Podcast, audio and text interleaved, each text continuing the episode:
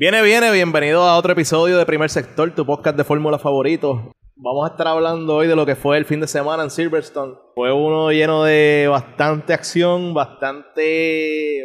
bastantes eventos de todo. so, estuvo buenísimo. Vamos a darle. Eh, Dímelo, vamos, dímelo. vamos, ¿cómo estamos? ¿Cómo estamos? Eh, Vamos a, tenemos que hablar por partes porque hay mucho, hay, hay mucho de qué hablar. ¿Quién quiere, por- ¿quién quiere empezar? ¿Quién quiere empezar? Ay, vamos a empezar, vamos a empezar por el principio, vamos a empezar por qualifying. Hay que hacer hincapié, hay que hacer, hay que darle a Rosso, sea, Mr. Mr. Saturday ahora también Mr. Friday. Friday. El hombre que, wow, ¿qué, qué no puede hacer él en, en, en qualifying? Un- increíble, de verdad que se mandó. Eh, todo, todo el mundo al lado de él se, se, se veía que no sabía qué hacer. ¿sabes? Y estamos incluyendo a los que estaban al frente. Eh, Enseñando por qué merece esa silla. ¿Por qué merece esa silla? ese, ese hombre ha hecho un resumen, los últimos GP que, ¿sabes? Creo que esa silla está gana ya, o sea, esa silla es de él. Ha- Hace tiempo, hace, es hace tiempo. Eh, ellos no han invertido los chavos que han invertido en él para dejarlo morir en Williams. ¿sabes? En Williams.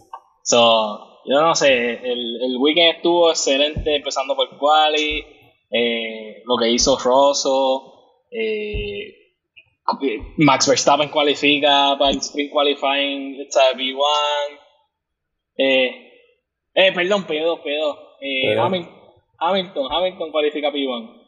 Eh, Danny Rick. Danny, Danny- Rick Danny volvió. Volvió.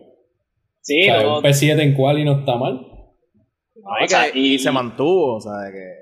Sí, detrás de Lando. que él que está, sí, está complicado, o sea, él, él lleva teniendo muchos problemas y en este fin de semana, en, en los tracks, o sea, en un track on lightly, él sí tiene un buen carro, pero- o sea, un carro rápido y un carro que le ayuda mucho en este track, pero si no ha tenido la confianza hasta ahora, ¿quién iba a pensar que, que en un weekend completamente distinto iba a conseguir un buen resultado?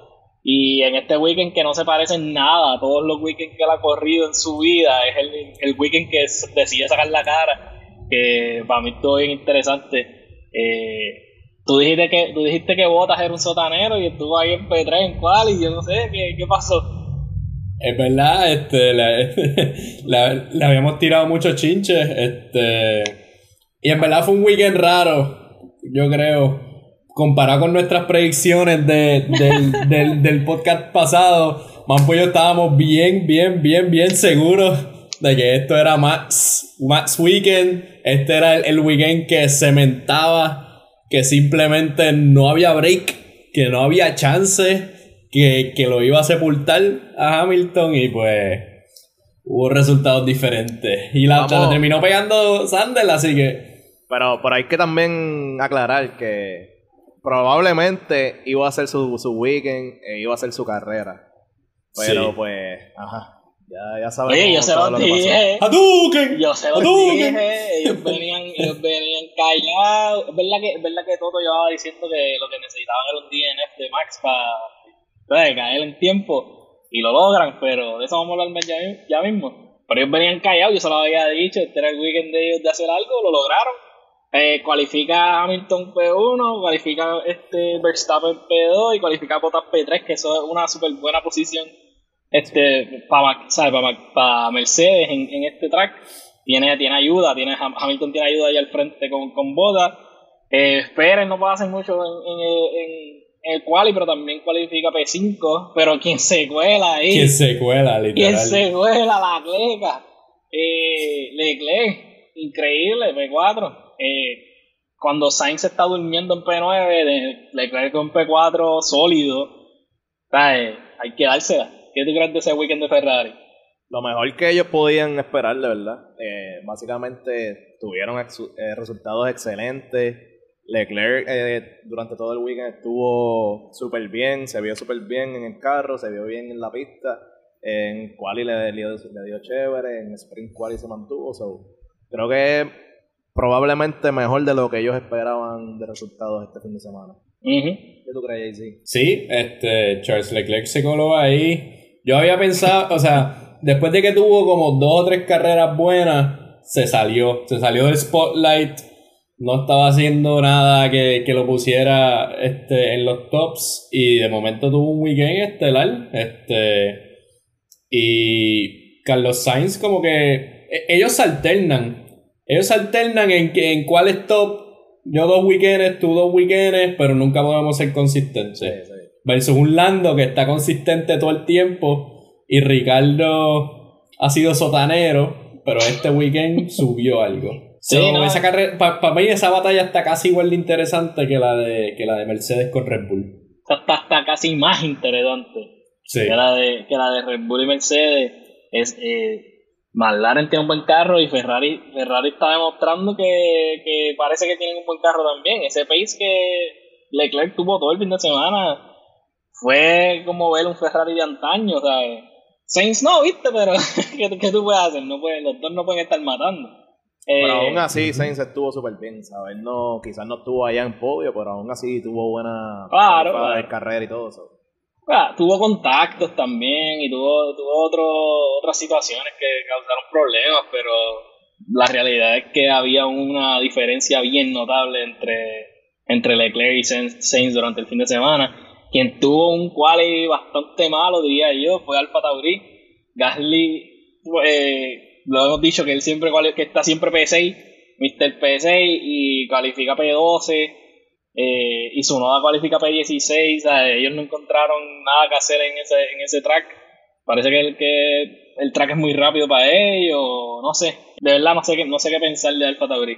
De, eh, de, fue sorprendente. Este, eh, yo no sé si es la primera vez que en esta temporada que él se quedó en Q2. No, porque como ha sido tan consistente, uno creería, uno pensaría que siempre ha pasado a Q3. Pero no me extrañaría pensar que esta fuese la primera vez que se quedó en Q2. Pero aparte de eso, lo demás era como lo esperado. Eh, ahí el colau, como ya dijimos, fue Russell. Con ese P7 en quali fue yo creo que ha sido su mejor quali. Y, eh, fue, fue ridículo, P8 fue, fue hermoso. Ese lap que él hizo, un, screaming lap ahí de...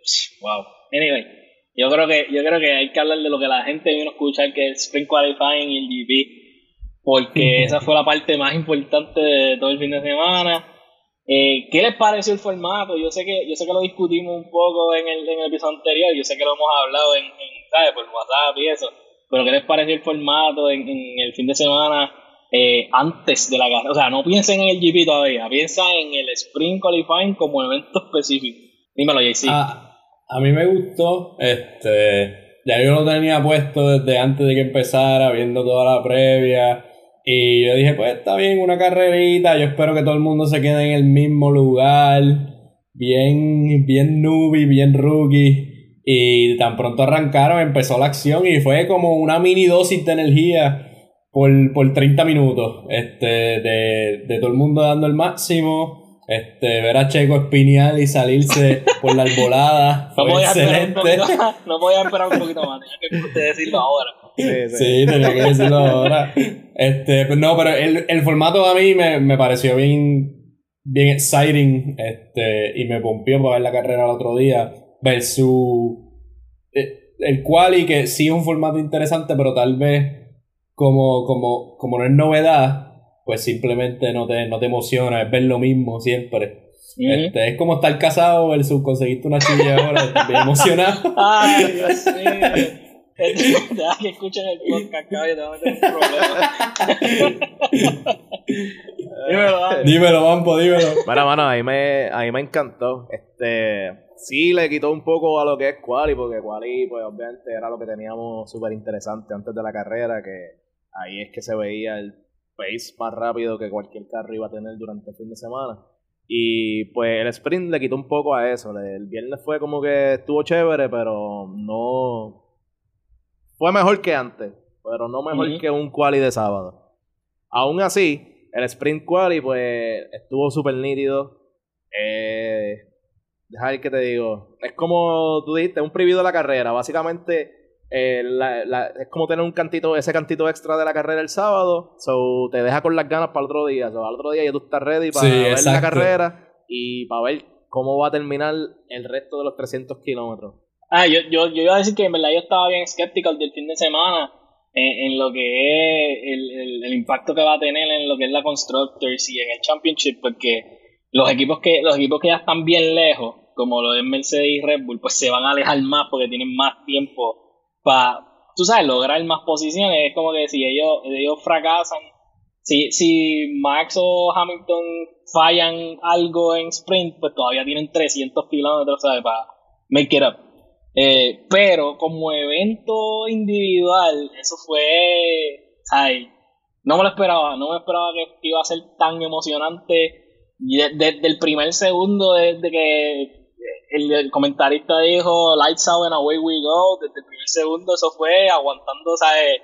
Aguantando los cojines, mordiéndome las uñas, porque, ¿sabes? E, e, estuvo, ¿sabes? Estuvo bien salvaje el, la guerra en el saque al frente con, con ¿sabes? entre Max y Hamilton, Max posicionando el carro ahí, metiéndole los codos. Eh, fue, en verdad, fue, fue un salvajismo. Y, interesante también que en, eh, en práctica los equipos se vieron como que más ajorados que, que en otras veces, ¿sabes? Práctica usualmente es bien chilling, es bien relax. Esta vez ellos se vieron como que más ajoraditos, no tenían la data que usualmente tienen. So, para mí el Spring Qualifying fue gran adición a lo que es el weekend. Silverstone usualmente es interesante. Tener el Spring Qualifying lo hace más interesante todavía. Y pues hay que hablar de, los resultados. Max, dije yo, bueno, la FIA dijo que no iban a haber trofeos y cosas así, pero después o sea, dieron un Le dieron una vueltita. le, dieron, le, dieron, un matojo de flores, ¿sabes? La, la FIA son unos hipócritas. Y, y lo voy a empezar, y voy a empezar el calentón desde ahora. Todavía son unos hipócritas. Eh, el, el, el, el, el matojo ese que tú dijiste, que le dieron, que le dieron a Max, ese es el primero que dan desde. Eh, el último en, en que le dieran eso fue Alan Prost. Este, Así que te puedes imaginar hace cuánto no hacen eso. Este, hay, hay, yo me acuerdo de ver una entrevista de Sebastian Vettel que él decía como que qué te motivó a ir a bueno a correr a karting en general qué te gustaba y entonces él decía que lo llevaron una carrera y le encantó que el que, le, que el que tuvo primer lugar tuviera eso alrededor y que él siempre lo quería. Entonces a la primera carrera que él fue a, a conducir él lo, lo, esforzó, intentó, intentó lo más duro y no llegó P1, llegó como que un número desastroso, pero le dieron uno a cada uno de participación y él estaba bien pompeado, bien pompeado. Así que en verdad eso tal vez para los old timers o, o los que se acuerdan de ese tiempo, como que les pompea. Después que le den la vuelta olímpica con, con el matojo ese. Sí, sí, sí. Max, Max se veía incómodo porque tenía piquiña con, la, con el matojo ese. Yo no sé. tenía como este, sí, tenía, tenía problemas con el matojo ese. Eh, ganar, ganar el sprint qualifying son tres puntos. Que eso va, eh, uno piensa, pues tres puntos no es nada, pero tres puntos en, en una competencia cerrada como la que tienen Hamilton y Max son bien importantes. Eh, hay campeonatos que se han perdido por un punto. Hay campeonatos que se han perdido por uno. Sí, son tres son buenos. Eh, ¿Qué tú me dices, Mampo, del, del resto de, de, la gente en Spring Qualify? Aparte de eso, lo, ahí más que pasó fue, pues, obviamente, de Checo Pérez pineando, se quedó sin carro, tuvo que al otro día empezar este en lo que fue en los pits. Eh, Max tuvo un excelente arranque. Hamilton se quedó atrás. Yo no sé si la vejez ya como que se quedó dormido un poquito o algo, pero se quedó atrás, no pudo. Estaba, estaba, estaba plotting, él estaba plotting para el GB. Maybe, ajá, maybe estaba ya planificando cómo iba a entrar a esa, a, al Cops. So, él dijo, vamos, vamos a ver cómo este corre. Pero estuvo, estuvo bueno, de verdad. Yo, yo que adelantándome un poquito a la carrera, pero como Checo espinió y tuvo que empezar desde el pit lane, este, lo estaba viendo con, no, no voy a decir nombre, pero con gente que, que no ha visto Fórmula antes y qué sé yo, y me dijeron, ah, pero a ese lo castigaron, fue. que tuvo que empezar. Básicamente, básicamente. Sí. Básicamente, sí. Está fuerte, pero ustedes hablan de que Checo espinea, no mencionan de que también Mazepin espinió. Ah, cierto, ¿verdad? Mazepin espinió, Carlos Sainz tuvo contacto, ¿sabes? Y yo creo que lo de. Mazepin chocó con Schumacher. Yo creo que lo de Mazepin como que a uno se lo olvida porque ya es una costumbre, ¿sabes? No, te pasa por, por un lado y tú te olvidas de eso y es como que, ah, pues normal, de nuevo pasó. Sí, es desastroso para Pérez que él estaba en súper buena posición en el quali, eh, o sea, saliendo de quali y pues lamentablemente he overcommitted eh, y en ese y, en realidad es que él chocó solo, o sea, él espinió solo, pues él no tenía nadie. So, eh, triste, triste, para, el equipo. Eh, los de abajo como que dice se quedaron igual. Russell pierde una posición, so él cualifica para el GPP9. Eh, Ricardo P6, esos fueron los como que los más que uno dice que como que hubo un cambio porque Gasly se quedó P12, Tsunoda se quedó 16, ¿sabes? Los, los, los sotaneros como, como dice JC se quedaron en el sótano. Eh, el resto del Miro de Pack pues como que eh, hubo que, una que otra posición que se movieron, pero no pasa nada. A, George Russell le dieron el three, place penalty por, por, su contacto con Carlos Sainz, que en la carrera, lamentablemente, aunque llegó P8 y después P9, pero empezó P12 y de ahí el camino de la agonía lo siguió. lo mismo. Y que él había perdido ya una posición, sea, él había perdido, él estaba de P7, bajó P8, más después le dan el triple position ese, que ahí pues lo terminaron de chaval. Algo que se nos olvidó, este, Alonso, mano el arranque de ese hombre fue. sí, sí, hay que dársela. Legendario. Eso de dársela. Fueron como seis posiciones, ¿verdad? O siete, algo así que. sí, algo así. Y, Ocon se comió unos cuantos también. literal, eso fue eso fue Alpine Stars. Yo sé, yo sé que tú se la quieres dar a Ocon, pero la realidad es que como quiera, Rosso calificó por encima de Ocon y Ocon, y Ocon tiene mejor carro yo no sé, yo no le voy a dar un pase por eso. he doesn't get any praise from me. true, true.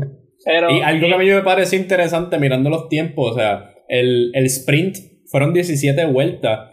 Y tú ves que cuando miras ya a, a Mazepin, a Schumacher, a Latifi, hay 50, 70 segundos de diferencia, señores, en 17 vueltas. En 17 vueltas. Estamos hablando de 4 o 5 segundos por vuelta. Sí. Eso es ridículo. Tan lento, tan lento. Pero cuando tú espineas en todas las vueltas, pues se hace. O sea, se saca, se una longa. Interesante al final de, de Spring Qualifying, este, el equipo de, de, Red Bull decide retirar a Pérez. Eh, básicamente, si él. Lo que yo tengo entendido es que lo deciden retirar porque si no lo retiran, entra en Park Firme y entonces no pueden. es peor So, ellos lo retiran antes de que se acabe, como literal una vuelta antes de que se acabe el sprint. Eh, los retiran para poder bregar en el carro. Lamentablemente tuvieron que hacerle par de cantos, o sea, par cambios al carro, par de cantos, y pues entonces tiene que empezar desde el pit. Eso ya lo, hemos hablado porque su noda también tuvo que empezar en el pit en otro GP. Y pues eso le afecta un montón porque pues, obviamente pues, las gomas frías, no puede hacer el aula, etc. Pero, ¿sabes? nosotros estábamos hopeful de que Pérez, porque él no es ningún extraño empezar de 20 y ganar la carrera, pues estábamos hopeful de que él podía hacer algo y moviéndonos ahora al GP, pues no se dio, no, no, no pudimos ver de resurgence de Mr. Checo Pérez. Que eso fue raro, fue como, como estuvimos hablando ahorita. Cuando básicamente él está en P7, había recuperado ya como 13 posiciones, está ya en P7, viene y pitea, que eso es en el lap 38. Ese, ese, ese stop, como que no, a mí no me hizo sentido al menos. Eh, ya el que hizo en el lap 48 sí me hacía sentido porque obviamente le querían quitar el fastest lap a, a Lewis Hamilton. Pero ese del 38, para darle goma nueva, que le dieron, le volvieron a dar medium, para entonces básicamente tratar de que recuperar las posiciones de nuevo, pero ya habías bajado de nuevo como a P14, o tenías que volver a empezar a correr de nuevo y coger posición y eso. Cuando ellos se dieron cuenta que no le iba a salir ya la jugada, pues entonces ahí fue que pitean en el 48. Sí, para mí esa, su carrera no hizo sentido. Fue meterle caña desde el principio para tratar de ganar posiciones, para que después te metan a un pit sin razón para que después te metan a otro pit con razón, pero quitándote puntos. Porque tú estabas en P9. Mira, te llevas dos puntitos para ti y algo para el Pero algo, algo. Porque cuando tú estás a cinco puntos, porque ahora están a cinco puntos en el Constructor, dos puntos hace diferencia. Sí, sí. Entonces, pues, eso, eso es el, Horner siendo Horner, sabiendo que la batalla de Max y Lewis es más importante que, que, que el resto que, que el Constructor, en verdad. Es que eso es lo que dijo, que, que esa batalla es más importante que el Constructor. Y que está igual de pega, o sea, que las dos están a cuestión de la, la de Luis y, y Verstappen está por 7 u 8 puntos y la de Sí. Constructor está como por 5, o sea, que Por- están súper sí. pegadas las dos batallas. Y porque Eh. si vemos chance, Mercedes tiene más chance a la Constructor, porque Bottas, aunque lo criticamos, pero Bottas te va a poner el carro, yo pienso, mejor que Checo 60% de- de- del tiempo. Yo le doy a Checo 40%, pero, pero Bottas eh, se lo saca por un, por un poquito, Sí. por un poquito. Está, está. eh, Eso, ese segundo pit. Eh, no, hacía, no hacía sentido cuando yo vi el pit. Yo pensé que le habían puesto soft. Para maybe, ¿sabes? Tratar de, tratar de hacer algo. Yo, yo, ¿sabes? Yo no me di cuenta que. Yo dije, ok, aquí es que vamos a meterle. Cuando yo lo veo que sale del pit y las gomas son amarillas, y es como que, espérate, espérate, que ¿sabes? se equivocó el pit crew. o Porque también eso fue, eso fue otra de las cosas del GP. El pit, los pits estaban Los en garete, ¿sabes? malísimo. horrible, todo el mundo se quedó ahí, mundo con 4, errores. 6, segundos. Para mí que es como que, ah, pues vamos a darle suave porque quieren cambiarnos la regla, vamos a meterle un par de errores ahí para aguantarnos. ahí. Pero, pero, o sea, eh, yo, yo honestamente pensé que se habían equivocado de goma cuando salió con las gomas amarillas, pero aparentemente fue a propósito porque lo vuelven a parar después para hacer un fast slap. O sea, eh, logra el fast slap, pero ese, eso no le da punto a nadie porque él no está en los puntos. O era para robarle el punto a Hamilton y, y pichar. Que eso es bien peri en mi opinión de, de Horner, pero a mí no me hace sentido porque él quiere hacer a Max Champion sí o sí. No, no sé qué pensar. Ese, esa carrera de Pérez fue, no sé, fue, fue Yo creo que esa carrera fue más reactiva que, que un plan de antemano. O sea, eso fue como que vamos a reaccionar Sí. a lo que pasó. Pérez se supone que al principio el plan era pues que él cogiera todas las posiciones posibles. Max iba a estar en los top 3 o cogían un par de puntos. Cuando pasa lo de Max, pues lo pitean en el 18, pues vamos a darle gomas nuevas para que vuelva a recuperar la posición para lo de él. Y ya después de eso fue como que siguieron cambiando de planes. Ah, pues dale, vamos para el plan F. Y en el plan F entonces era quitarle el slap a, a Luis, ¿sabes qué? Sí, pero, pero imagínate cómo, cómo tú planificas un, un intento de asesinato. ¿Sabes? ¿Cómo tú planificas alrededor? ¿Cómo tú, cómo tú planificas alrededor de eso? ¿Sabes? Está, está complicado. ¿Tú me entiendes? Eh, yo, yo no quiero hablar de eso todavía, por favor. Pero, vamos. eh, eh, Aguantamos, aguantamos. Sí, hay que aguantar un poquito.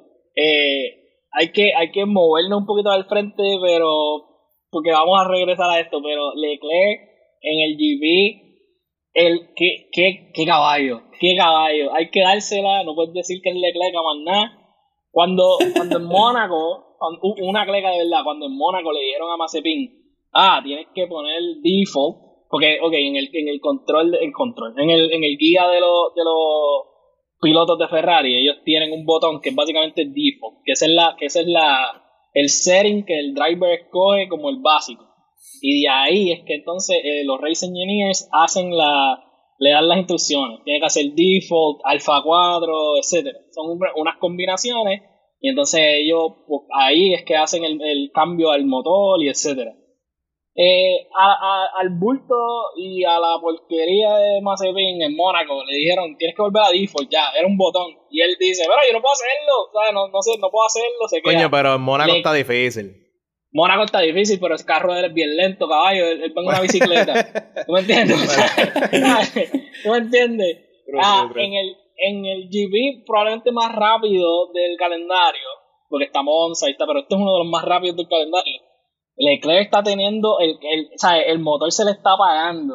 Y ese, ¿sabes? Macho alfa, ¿sabes? Espalda, espalda, espalda Lomo plateado, lomo plateado. Sí, plateado. lomo- lomo plateado está mapeando el, o sea, el motor, el, el power unit, porque no tenía configuración. Él está bregando con, ¿sabes? Jugando PlayStation a Literal. 200 millas por hora. O sea, el, el mapping, cuando tú piensas en el mapping, es, es que eh, básicamente el carro perdió toda la configuración y él tenía que configurarlo on the, on the spot. Excelente. Recta trabajo. por recta, curva por curva, Todo, todo, por sí. Todo, caballo, todo. Y eso es cuando, y te están atacando, no está, o sea, no está paseando por práctica, te están atacando a fuego y tú tienes que recordar que tú tienes tu pit wall, antes era Binotto, So, tú no estás acostumbrado a high level help del pitwell.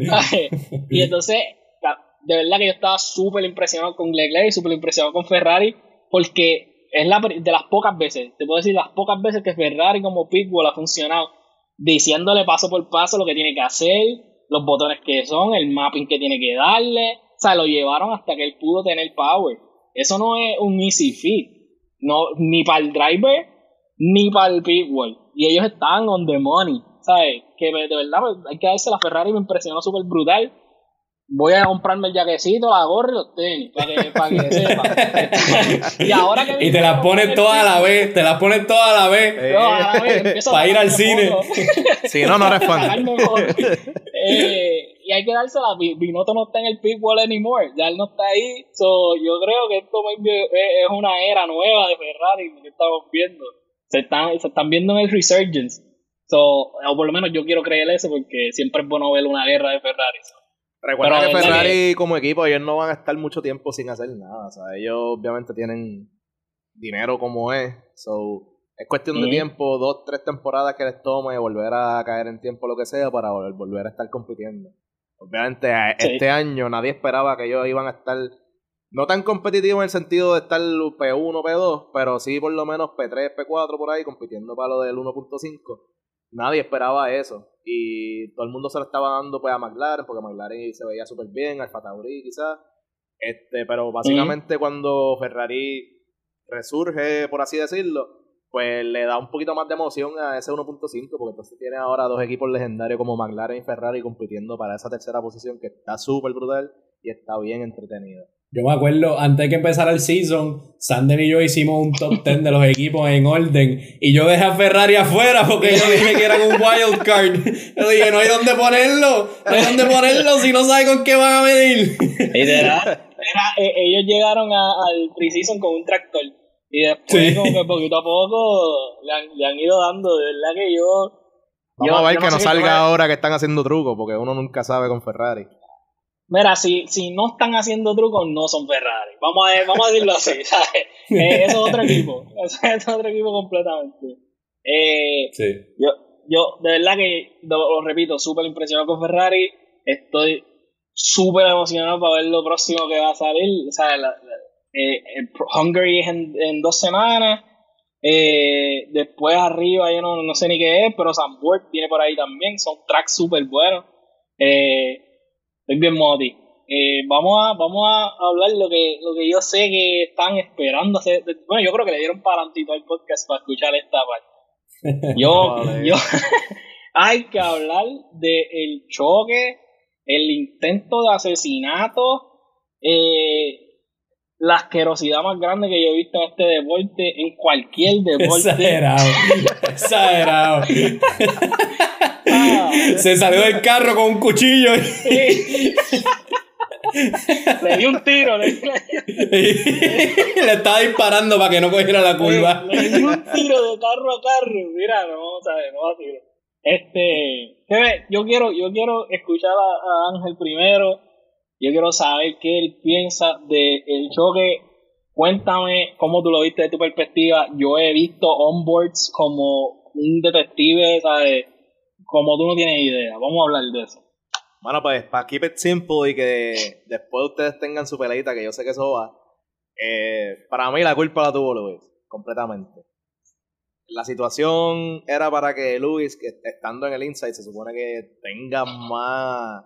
Sea, tiene que ser más inteligente que eso. Y es un, es una, es un circuito donde Luis está criado, ¿sabes? Ya ese hombre tiene. Es la octava vez que lo gana. Él conoce eso, corner, bueno, centímetro por centímetro. So él sabe que en esa corner, en ese, lo que es el turn 9, el cups, tú no puedes hacer lo que hiciste, no, no puedes dar, eh, cogerla más abierta y no hit el apex porque vas a causar cosas como pasaron en, esto, en, lo que fue este weekend pasado. Para mí la culpa es de él. Verstappen pudo haberle dejado un poquito más de espacio, pero la realidad es que Lewis tenía ya espacio suficiente, ya él tenía el carro de espacio que se supone que le deje y un poquito más.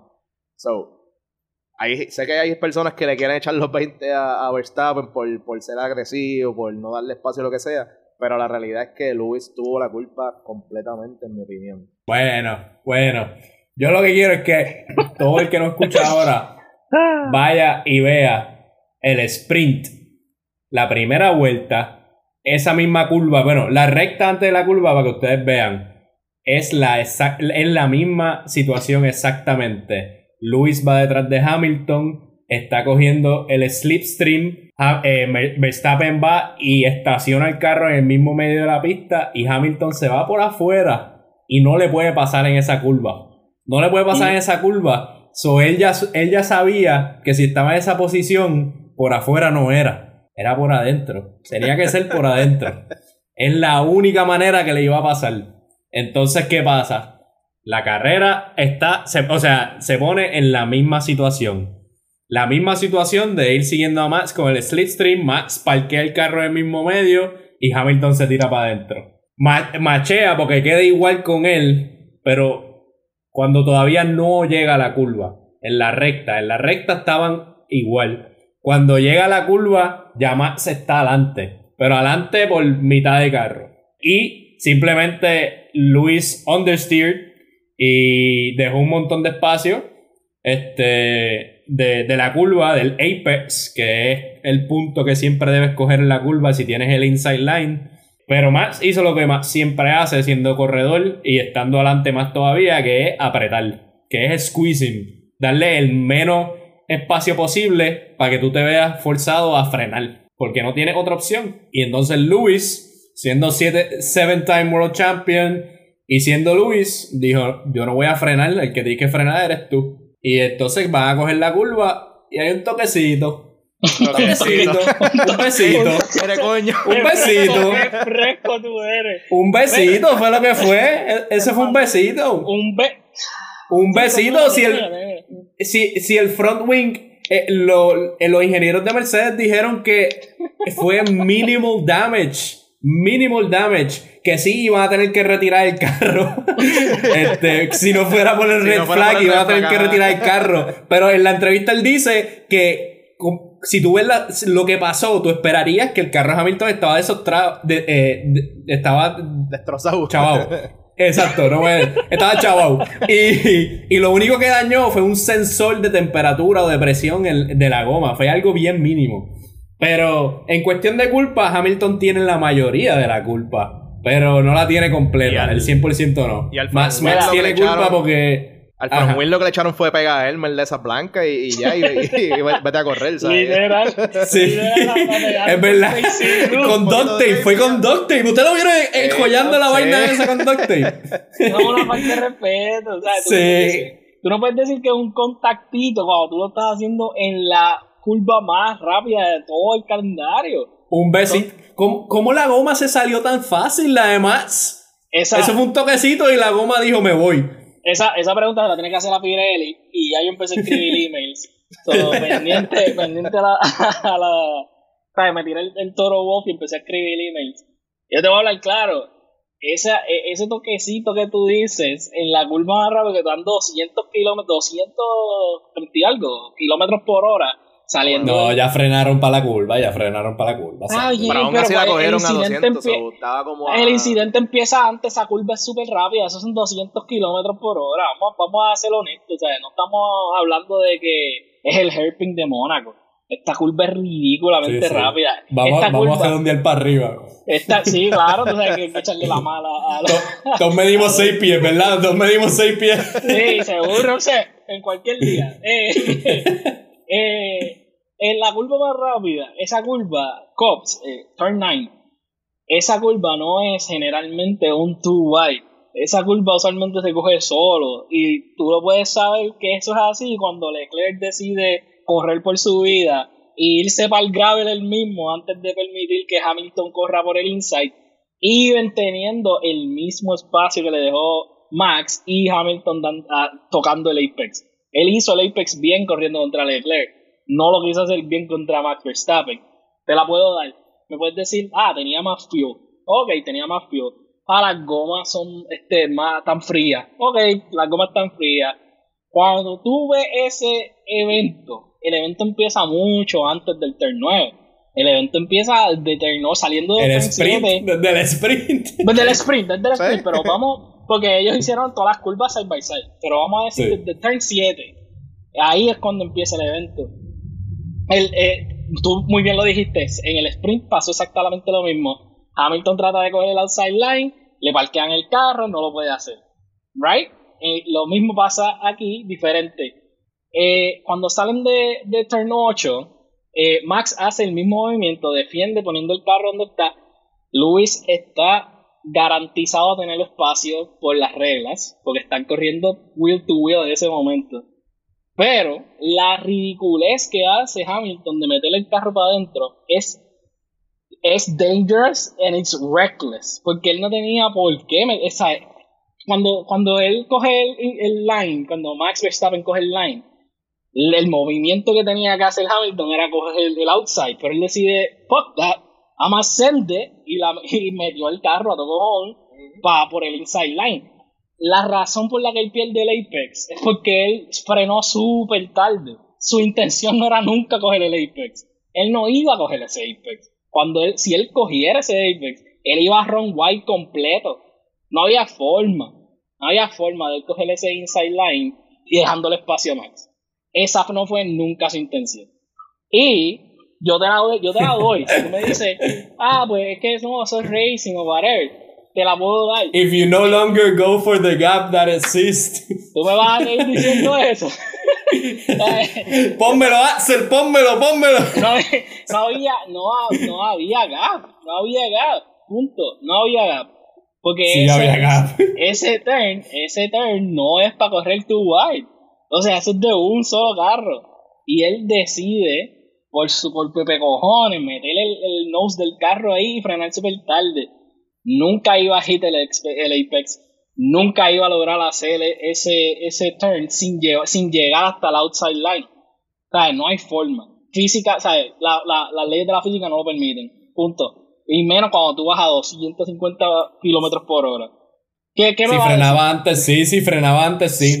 lo malo no fue la posición, fue frenar tarde. Pero en esa posición él frena antes y coge la curva. pero, pero Por él, eso, él, ya había committed muy late. Dímelo, Ángel. Por eso es que yo digo que la culpa es de Luis, porque tú sabes que a esa velocidad tú no vas a poder hit el apex. So, si no vas a hit el apex y Max está al lado izquierdo tuyo, está on the outside, tú sabes que vas a darle. Y es un corredor súper experimentado que ha estado ahí un montón de ocasiones. él sabe que lo que pudo, lo que pasó, él sabía de antemano que podía pasar. Y aún así no le importó porque él dijo, no, vamos a, qué sé yo, vamos a hacernos Él dijo, se va a salir. alguien tiene que ceder. Alguien tiene que ceder. ¿Cómo tú te vas a salir si tú estás al frente? Ese es el punto, eso es lo que a mí me molesta. ¿Cómo tú vas a determinar? Me voy a salir cuando yo estoy al frente. Quien tiene que quitarle eres tú. ¿Qué es más fácil?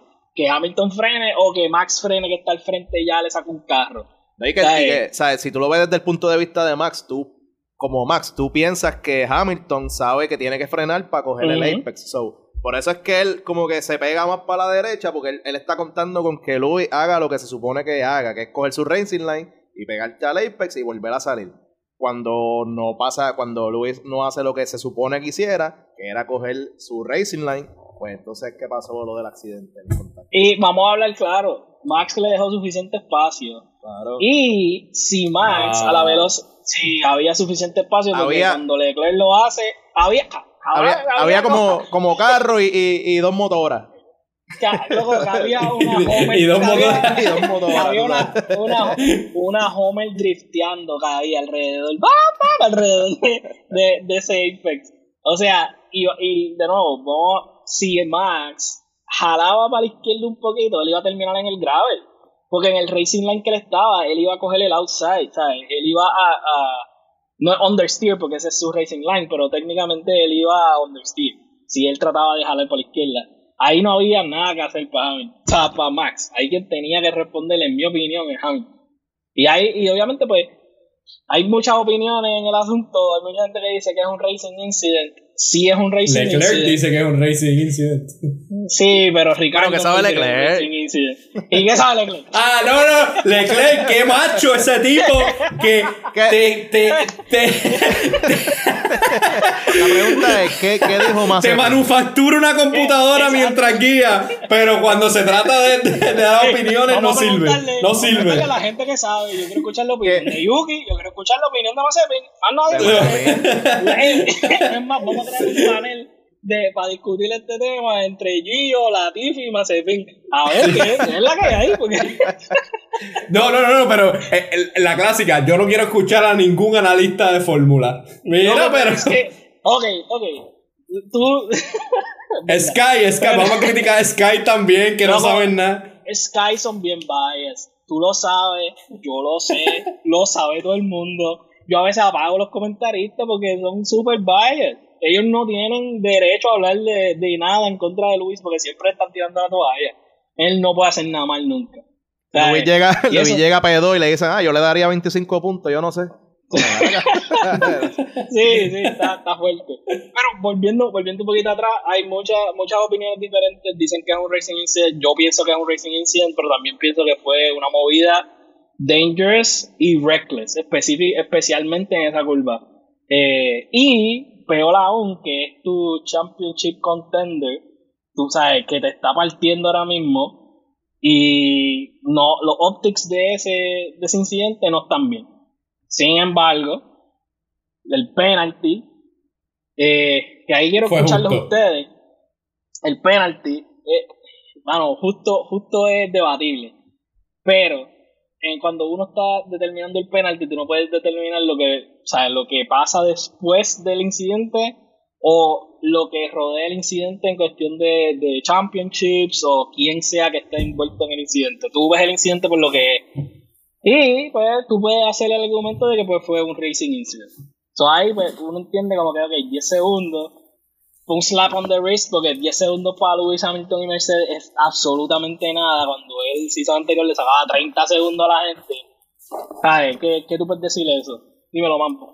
Bueno, este. Sí, entiendo la parte que cada incidente debe verse en un vacuum y que solamente sea el incidente lo que se tome en cuenta, pero eh, cuando tú ves que a él le dieron 10 segundos y a Checo por pasarle un yellow flag a alguien le dieron 10 segundos, como que el penalty system no está muy bien cuadrado, no, algo, algo está pasando. So, maybe ahí si tú tienes que entonces ver las circunstancias de, del, del accidente para entonces dar ya sea más tiempo, menos tiempo, lo que sea, porque no me puedes decir a mí que cuando un corredor casi pierde la vida a 51 Gs, le vas a dar 10 segundos al que estuvo envuelto y no, no, no estoy diciendo que lo causó, pero por lo menos al que estuvo envuelto.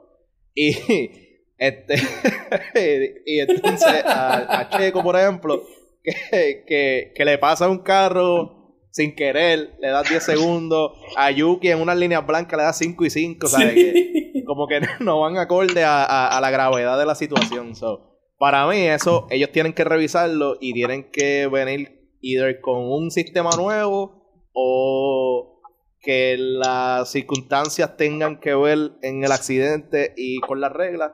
Pero algo tienen que hacer, porque en verdad, 10 segundos, maybe justo, maybe no, para mí no lo fue. Debieron darle por lo menos 15, 20 segundos, pero Yo, yo pienso que los penalty tienen que ser doble para Hamilton porque es que no, no hay otra forma. Eso es lo que pide el público.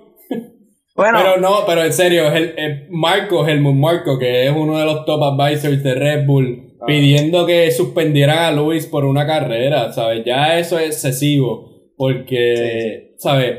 Hay un crash o dos crashes de esto anual, este, a, a esa velocidad, a ese nivel, como hablamos, el de Grosjean fue 53G, fue hasta más Gs, que obviamente no fue exactamente un toque así, este, pero como quiera, ya, ya, ya eso raya un poco en lo ridículo. Este, siempre, siempre hay hate contra Hamilton, este, que, que siempre va a estar ahí ese factor. Este, pero sí, Yo creo- a veces hay penalties que, que todos encontramos ridículos, que pueden ser más o menos. So, so no me sorprende. Bueno, eh, está, está fuerte porque como yo solo, yo solo envié a ustedes el texto, a Betel le dieron 10 segundos y un stop and go por no tener las gomas puestas 5 minutos antes de la carrera. Y entonces Hamilton hace una movida que yo la considero dangerous. Y los stewards dicen que él tiene la culpa. Entonces le dan solamente 10 segundos y es como que síguelo y, y, gana. Es como que es un poquito, es un poquito extraño que el, que el sistema de penalty funcione de esa manera. En donde tú ves un, un, un este, un, un penalty o una falta inconsecuente como no tener las gomas puestas. Y cuando tú una, una falta que tiene muchas consecuencias Primero, que es tu primer contrincante al championship. So ya de ahí le quitaste 25 puntos. Segundo, es un carro que cuesta millones de dólares que está destruido. So le estás cortando chavos al equipo. es, como que es muchas cosas añadidas solamente a que tú haces el, cost-benefit analysis y tú dices, ok, pues vamos a estrellarnos todos los GP porque si le ha hecho el pin maneuver a tres Red Bull iguales la, Ha, retirado a tu nene al bong dos veces, que tú mismo, tú, tú te quejaste de, de, la dale la mesa, y de dale la mesa. Y tú te quejaste, tú, ah, lo hubiera visto muy puerco, pero esta vez, como te lo dice a Max, no, eh, Hamilton, Hamilton es el dios de, los, de, de, las carreras, ¿sabes? Vamos a hacer, vamos a hacer un poquito más imparciales, coño. Marico, el, el mismo Hamilton en el 18, este, él habló de, y lo voy a parafrasear más o menos lo que dijo. Él dijo, mira, cuando tú le cuestas la carrera a alguien que va al frente tuyo y el penalti que te dan es un penalti leve y después tú vienes y le tomas la posición a esa persona y ganas por encima de esa persona, como que it doesn't wait up, como que no, no hace sentido. So, ¿por qué ayer tú estabas diciendo como que, ah, eso pues, parte de las carreras, un racing, sino lo que sea? y hace dos años te estabas que, tres años te estabas quejando de eso como que eso no es, es, a conveniencia es cuando te toca a ti o cuando te jode a ti pues es malo pero si es en contra de tu contrincante que te va ganando por 33 puntos pues ahí ahí es aceptable ¿sabes?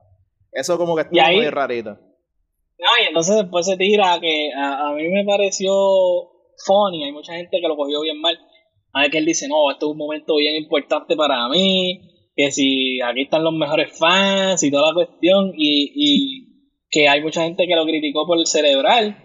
También, también voy, a, voy a tirarle un poquito la toalla en la celebración. Hay mucha gente que estaba bien mordida porque celebró, pero la realidad es que llevaba desde el 2019 sin ver fanáticos en, Silverstone. Llevaba cinco carreras básicamente sin ganar. Eh, a él cuando él pregunta por Max le dicen que, que está bien, que, se, que, que he walked out of the car. Como que él no tenía idea tampoco de que él estaba en el hospital aparentemente hay que darle un poquito también de, de leeway en eso. En que, pues, ok, celebró, pero era entendible. Pero era bastante entendible. Dímelo. A mí la celebración no me molesta, fíjate. El, es entendible, estás ganando una carrera que en tu casa, eh, es la octava vez que la ganas, so, chévere. Y ya te habías enterado que Max estaba bien, so, nítido. Pero lo que sí me, me, molestó un poco fue cuando lo estaba entrevistando, que le preguntan por Max. Ah, y él viene y dice como que, ah, este, eh, es un race incident, como que él sabía que yo estaba ahí. Y entonces empieza a hablar de los fanáticos de nuevo. No, porque es que tenemos los mejores fans. Como, mira, no te no, no digas que tú tuviste la culpa, o no digas que Max tuvo la culpa, pero por lo menos, mira, sí, eh, me enteré que, está, que él está bien, yo espero que se mejore, que no le haya pasado nada, porque obviamente fue algo grave que pasó y qué sé yo. Eh, espero verlo en la próxima carrera, whatever, ¿sabes? Como que di, como que espero que esté bien y ya. Y después de eso tú sigues hablando y sigues celebrando y vacilando, pero picharle tan fácil como, como decir como que, ah, este, él sabía que yo estaba ahí y los fans son los mejores. Eso, eso estuvo medio, medio jodoncito, en verdad. Hay que ver, porque yo vi, yo vi otras entrevistas donde él, él, no era así. Él, dijo, pues sí, este, we're out here racing y, y esto son cosas que pasan. Este, para mí, este, fue 50-50, pero es, él sí dijo que, que, que más era un corredor bien agresivo y que si no fuera tan agresivo, este, que estas cosas no le pasaran este, tanto. Eh, pero, o sea, a mí no me molestó de celebrar tampoco. Tú, tú sacaste 10 segundos en 10 vueltas y traíste a, a Tom Cruise en tu esquina a Mr. Mission Impossible y, te lo, y lo hiciste en la carrera. Hacho, vete a celebrar, vete a celebrar. Y que Max estaba en el hospital sintiéndose mal. Ay, bendito, pero que llora era. Que llora era. Eh, que llora era. Eh, Sintiéndome mal, millonario allí, me voy para Mónaco mañana. es antideportivo. Y cuando Sí. ellos se encuentran en el supermercado en Mónaco, es, haciendo, haciendo compras, eso va a estar difícil. Se va a tirar no con papas que- y pendejadas. Tú sabes que Max rápido le cae y lo empuja o le hace algo porque así le hizo algo- con hace par de añitos. a con, a Eh. No, la, lo, lo que a mí, mano, eh, yo, yo te la voy a dar. Hi- Hizo 10 segundos en 10 vueltas, pero le hizo 10 segundos en 10 vueltas a Leclerc, que estaba teniendo problemas de Power Unit. Ah, Y ahora per- tiene problemas. No, no, él tuvo problemas. No que lo había arreglado. Sí, eh, bueno, él lo arregló, pero él perdió como 5 segundos entre, Sí, lo- sí, entre sí, que se le apagaba el casa, él se le estaba apagando el motor, vamos a hablar claro. Eh, coño, son 10, son 10 segundos en 10 vueltas, pero es contra, ¿sabes? contra Ferrari con, sin Power Unit. So, vamos a, cálmate. Y los y, y lo otro, eh, Sin power unit, sí.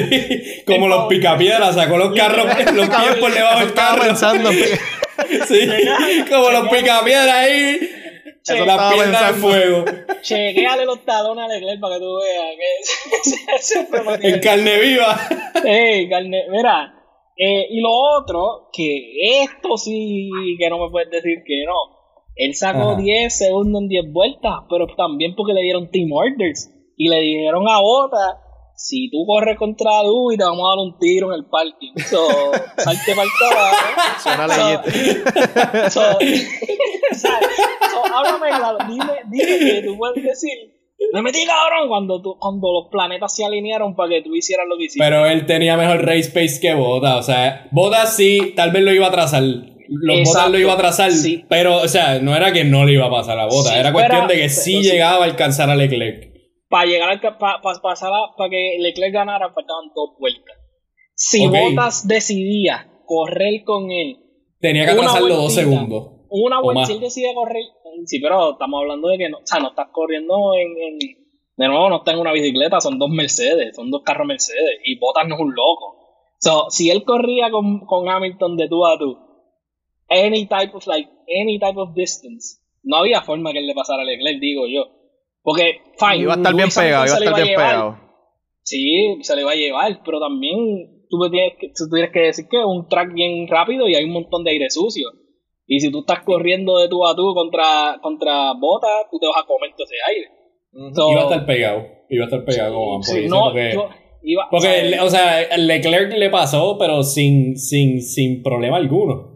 So, claro, sin problema alguno, porque ya Leclerc había visto el, el- el intento de asesinato. se, hombre se le cansaron los pies, se le cansaron los pies. Hamilton probó sangre, se probó sangre y dijo, aquí es que voy, voy a matar a otro. ¿sabes? Oye, cuando llegaron a Cops, Leclerc se abrió y dijo, nada, yo quiero vivir, yo no, yo no quiero estar literal, este literal. calentón. I choose, I choose Este calentón, este calentón. Así dijo Literal, Grosjean, ¿ah? literal. Ah, ya, lo- ya. Ah, ya, ya. ya lo- Tu Zoom. El tipo ganó carrera en Indy ya, ¿cómo que tu Zoom? Sí, pero, pero, pero. Otro, otro. eh, a mí, a mí la celebración no me molestó, pero entiendo a la gente que le molestó porque dicen que es un win vacío. No tiene, es un, es un win sin mérito. Eso lo dijo Sí. Horner en, en la entrevista. O sea, a Bueno, y- le tiró bien duro. Que eso para que- mí yo lo encuentro bien mal también. Dímelo, Ángel. Sí. Y queremos recalcar que, by the way, estuve, estuvimos viendo hoy que varios equipos y FIA y Fórmula 1 se estuvieron este, expresando con respecto a lo de eh, el hate que hubo contra Lewis Ujú. por lo que pasó en la carrera. Que muchas, pues, muchas personas cruzaron la línea y se fueron pues para el lado del racismo. Este, la realidad es que no hay, o sea, no hay justificación. Eh, Luis pudo haber hecho la puerca más grande del mundo, lo que sea, pero no tienes que llegar a eso. Y en verdad estuvo súper mal. Y la gente que hizo esa mierda, si de casualidad hubo uno que fue parte del crew de algún equipo, lo que sea, pues deberían fácilmente pues, penalizarlo, hacerle lo que vayan a hacerle. Pero eso estuvo súper mal. Sí. Está, está bien, bien feo eso, bien asqueroso. Si, si tú, eh, persona que nos escucha, pensaste en tirarle algún comentario o, o alguna comentario racista o algo así, no te queremos aquí, no hay espacio para eso. La gente, yo se lo, yo se lo estaba diciendo a, a Jay-Z, a esta gente los otros días, de que los fanáticos de, de England son, son los peores del mundo. Y aparentemente hay otros fans que también son bien malos, porque eh, la respuesta ha sido bien, bien negativa, bien, bien racista. Eh, ¿sabes? Es, lo, es de lo primero que se pueden agarrar y, de nuevo, eh, para mí en el, deporte no hay espacio para eso. Y si usted que nos escucha pensó en hacer eso, no queremos que nos escuche más nada, se puede ir. Dímelo, sí que tú pensaste de eso. Yo iba a decir un chiste, pero es que ya lo pusieron muy serio. Yo iba a decir que fue Horner con un montón de cuentas falsas ahí escribiendo, pero ya lo pusieron muy serio. le pagó un farm, le pagó un farm para que pusieran que diablo. No, no, no, no. Yo no, yo no creo que él llegue a eso, pero sí, mano. Axel, ponme ese chiste en otro lado, Axel. ellos, ellos, ellos, se mandaron, de verdad se mandaron. La gente que hizo estuvo bien se de mandaron. Y sí, pues, sí, sí. triste, es, es más triste no que sí, es más triste que la situación en, en general, porque ya es una, una situación tricky y triste entre, ¿sabes? Ver uno de los del, del, del future of the sport, básicamente, ver que lo tienen que sacar para el hospital. Yo estaba yo vi los onboards un par de veces y fue desgarrador ver el onboard de Max Verstappen cuando él choca eh, en, el, en el radio le preguntan, ¿sabes? ¿Estás bien? Y él, se, y, ¿sabes? y él está quiet, como, como lo que parece ser, ¿sabes? Como 5 o 10 minutos y en realidad fue como un, un, minuto o menos que él no puede hablar y cuando por fin puede hablar, él lo único que logra decir es como fuck y, y, Fuck. ¿sabes? y no tiene como que aire, como que, ¿sabes? Fue, fue bien desgarrador escuchar eso, fue bien, ¿sabes? Un susto a fuego. Que yo vi par de tomas, vi los onboards, eh, vi, vi videos de, de la gente que estaba allí presente, que grabaron el de los accidente fanáticos, y, eh. Y, fue, fue, fue bien feo, bien, bien, feo. Vale, que en uno de los ángulos tuve que el carro iba volando para la valla, ¿sabes? El carro no estaba dragueando por el piso ni nada, iba volando y iba directo para la valla, ¿sabes? Que, eh, por un lado, eh, los avances que han hecho en safety de fórmula, pues funcionaron, porque probablemente eso en los 80, en los 70 hubiese sido una catástrofe, hubiese sido mortal, pero, este, aparte de eso, ellos tienen que darse cuenta y Max, pues obviamente también aprender a sobrellevar quizás la carrera mejor y si en el futuro vuelves a estar en la misma situación, pues back up y por lo menos pues eh, vive en esta para luchar más adelante porque básicamente un futuro brillante se pudo haber acabado ahí. Como que por, por una, whatever, la culpa de quien haya sido lo que sea, por una carrera, pues te pudiste haber jodido y en verdad es como que maybe eso le abre a él, como que lo, lo hace crecer un poquito y eso, y en las próximas carreras es un poquito más cauteloso. No sé cómo explicarlo, porque obviamente también cuando, en Fórmula, si tú le si tú le coges miedo, retírate porque vas va a joderte, o sea, ya no va a servir para nada. So, no que él le coja miedo, pero sí que aprenda a apreciar y que aprenda a respetar, obviamente, dos o tres, eh, la, lo que representa, lo que, lo que el carro es, la ma- es una máquina que va a una velocidad increíble, so, maybe eso lo, lo hace eh, aprender y madurar un poquito más. Yo creo que, yo creo que. O sea, iba a preguntar si. Si ustedes creían que más le, le iba a afectar esto en algo para las próximas carreras, pero la realidad es que no puede. No hay espacio para que este incidente le afecte en lo absoluto en su performance, en su manera de correr, en su agresividad. Este, en todo caso, hasta puede ser el, el, el catalítico que, que lo hace ahora dominar sin, Claro. sin, sin, sin slips, sin slip ups, ¿verdad? Este, so es, es interesante ver cómo, cómo, cómo viene él.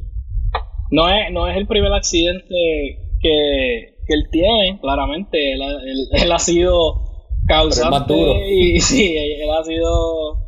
Eh, pero es el más, el más duro y el más serio que, él ha tenido en su carrera de Fórmula 1.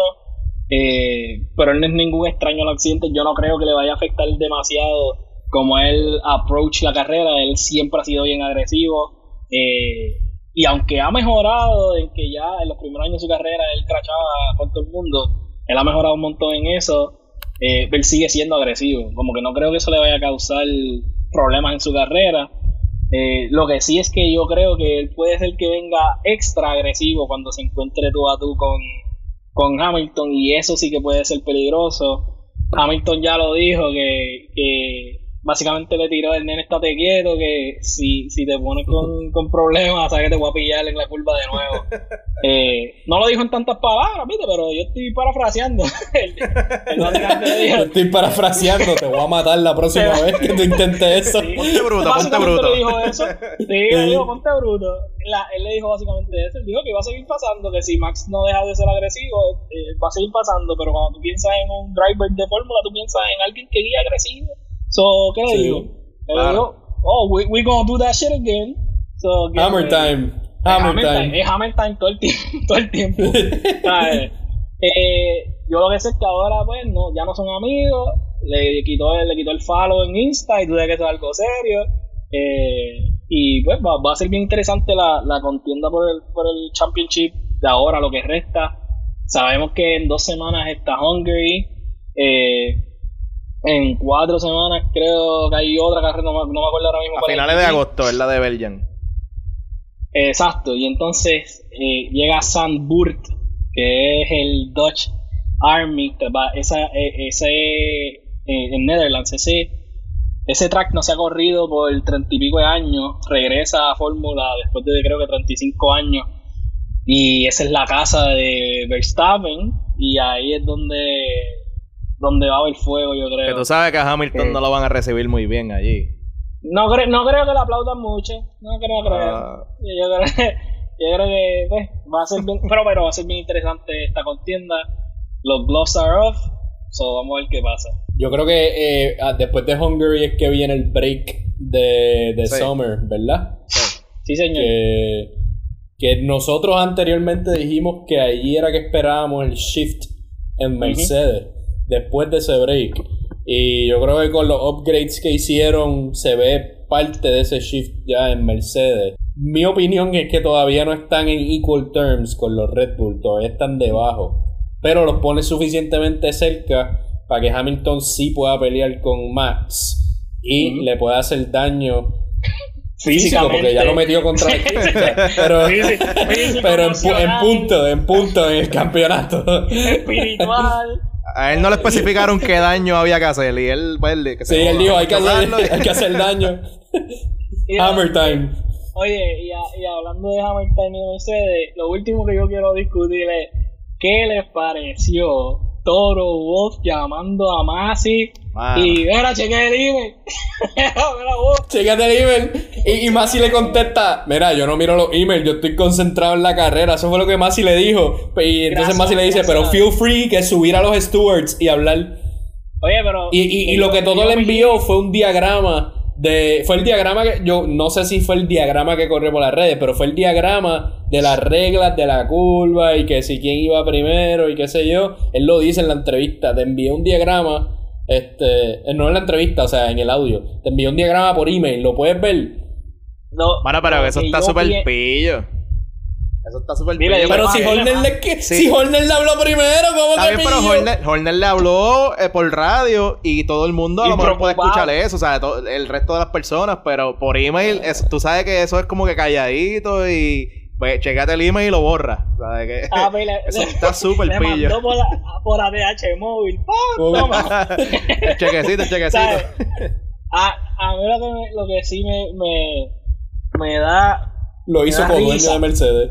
me da me da risa porque si me siento reivindicado de toda la mierda que yo hablo de Toro como que, o sea, hablándole directo a Masi eh, de audacity de decirle a la persona que se supone que es el tippity top de llevar las reglas él es el, el papaupa de llevar las reglas y de el buen correr y de saber lo que se puede y no se puede hacer y la audacity de todo, decirle, te envío una grafiquita para que sepas la que hay. Eh, dime, dime que eso no es una mafia increíble.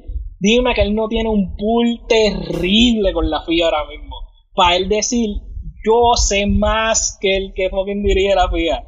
Dímelo, porque es que no lo entiendo. O sea, es, es ridículo, es...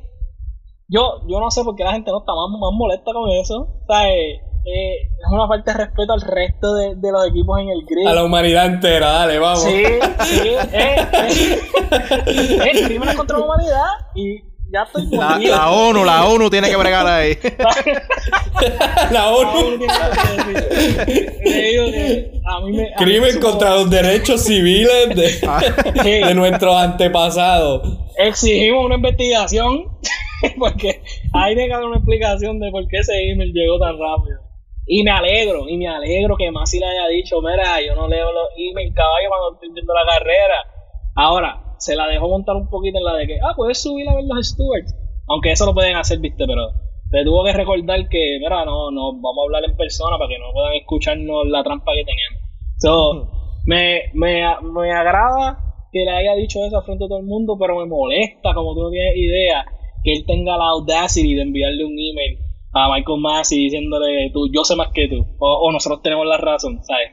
No, no, no te importó, no te importó que había un driver eh, en el hospital, posiblemente con un concussion, con- o sea, tú no sabes el efecto que ha tenido ese crash en Max, y lo primero que tú piensas es crear un diagrama y enviárselo.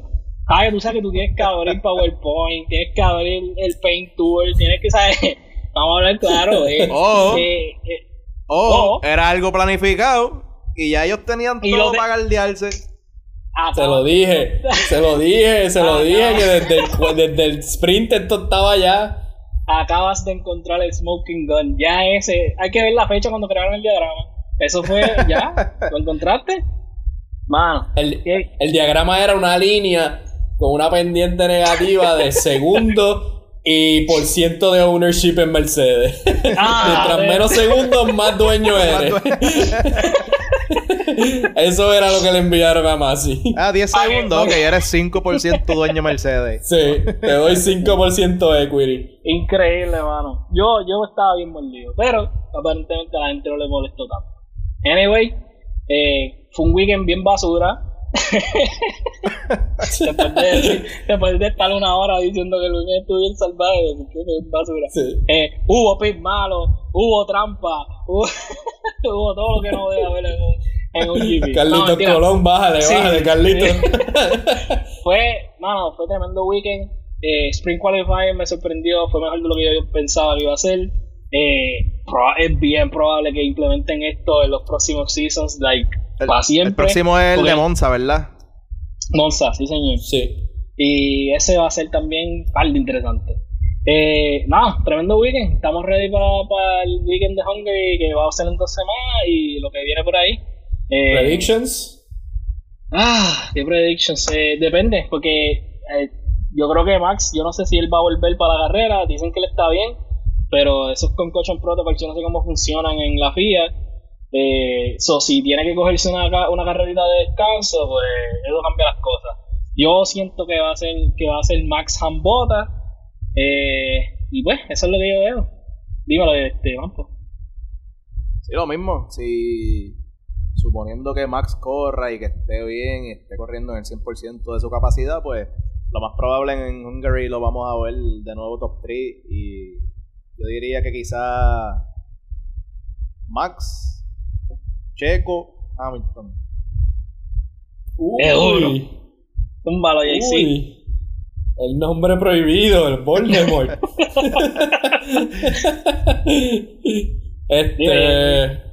Vamos, vamos, vamos, a cambiar, vamos a poner a Hamilton encima de nuevo. Este, Hamilton Max Checo. Checo, Eso- voy a dejar a Bottas Mira, pero- P4 y a Lando P5. ¿Y cuántos intentos de homicidio para Hamilton? Es de- depende de la- lo que diga la regulación, yo creo que son tres. Ok, ok. Como, sí, como tres, como tres.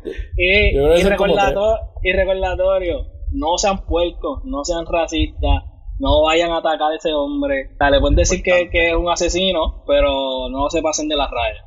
Este, y nada, como siempre, las redes. Las redes, sí, síganos en Instagram. Y en- coméntenos, y coméntenos, díganos. y- Coméntenos, sí, sí, sí. Nos encanta el debate. Nos encanta Hoy, el debate. hoy ya- estuvo ya bueno el debatito en. Instagram. Sí, tuvimos unos cuantos bravos que nos contestaron, así que Instagram es el mejor place, pero tenemos la página de YouTube, la página de Spotify, en TikTok también, este, síganos, que yo que sé que a Sander le encanta debatir. Sí, a veces que comento por la página oficial tratando de comentar como yo personal y me confundo, pero si usted comenta nosotros le vamos a pelear. Así que Este. Es, es cierto, es cierto. Y nada, como siempre, el primer sector out fue culpa de Max. The Audacity.